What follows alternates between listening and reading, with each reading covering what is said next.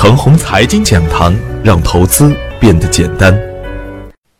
亲爱的朋友们，早上好，我是奔奔，感谢您一直的关注与守候。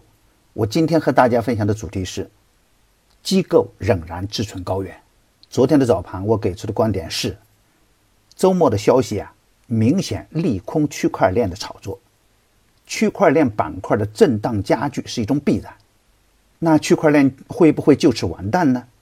我暂时还是保留自己的观点，也就是说啊，利空来袭的时候，我们不能顶风作案，但是对于大资金跟踪的板块来说，可以耐心的去寻找回调以后的买点，风头过后还会表现，急速的下杀也会有好机会出现，千万不能去追高追涨，但要坚持去追强。追强势股的回调低吸试盘的机会，确认强势才能接盘。大盘的连阳能否延续已经不重要了，重要的是热点板块能不能继续表演。坚持跟踪神奇的热点板块，坚持强势股的滚动操作最安全。大盘还会震荡，但是主流板块的震荡向上仍然是大概率事件。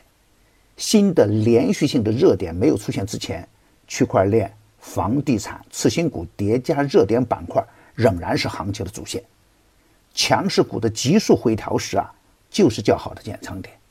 我一直有一个观点，对于大部分股民来说，不管我们本身是否在买创业板的股票，但创业板的指数不能不看。当创业板指数强势的时候，大部分股民都能赚钱；反之，亏钱的概率就会更大一点。从当前的盘面表现来看呢？行情体现出两个很明显的趋势：一是价值投资的理念渐渐深入人心，更被志存高远的机构投资者看重。不管我们是否认同，只要价值龙头品种出现强结构，就会有资金坚定跟踪。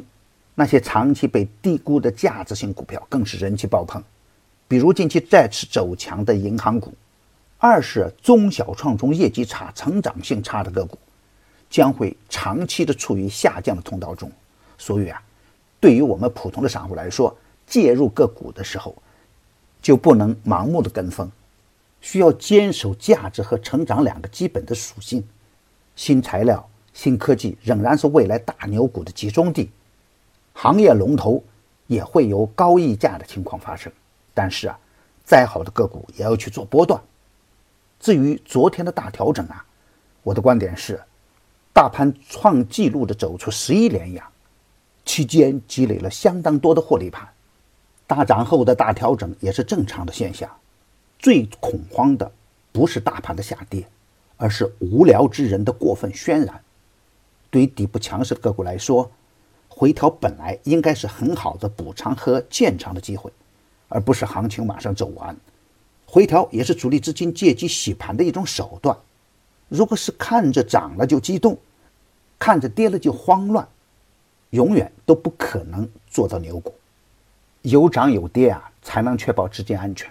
也就是说啊，昨天的下跌是涨出来的风险释放，昨天的狂跌呢，也会有带血的筹码出现。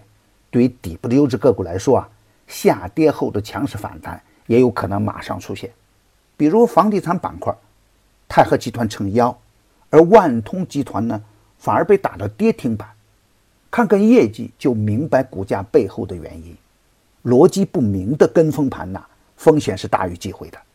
而逻辑清晰的资金热点，不会受到情绪的制约。区块链板块在短短的一周之内，体现的是冰火两重天，甚至有人根本不懂得什么是区块链，就出现跟风买、跟风买。但是主力资金啊，不会轻易的放弃这样的朦胧的板块热点，强势回调以后，仍然可以高看一眼。当然，再好的板块也不会是普涨普跌。当板块指数走强的时候，龙头个股就可以大胆去干；而当板块指数走弱的时候呢，减轻仓位，防范风险。板块的上升趋势没有走坏之前，回调应该是较好的一个买点。今天操作的要点是，在新的热点板块没有出现之前，继续看好房地产板块、区块链中的优质个股的表现。看好的个股啊，可以买在绿盘阶段，用滚动操作的方式呢，紧跟行情的热点，比如房地产板块中间的沙河股份、渝开发、区块链中间的远光软件等等。我的观点只是我个人的观点，盘中所点评的个股啊，只为说明我的观点，不构成推荐。如果与您的观点不一致啊，您说了算。为了感谢大家一直以来的支持，现在只需一元。既可以进入我的 VIP 群体验，享受每天交易时间内的实时指导，并有短线、中线的股票池提供参考。只需要关注“陈红财经”微信公众号，回复“牛散财富群”即可。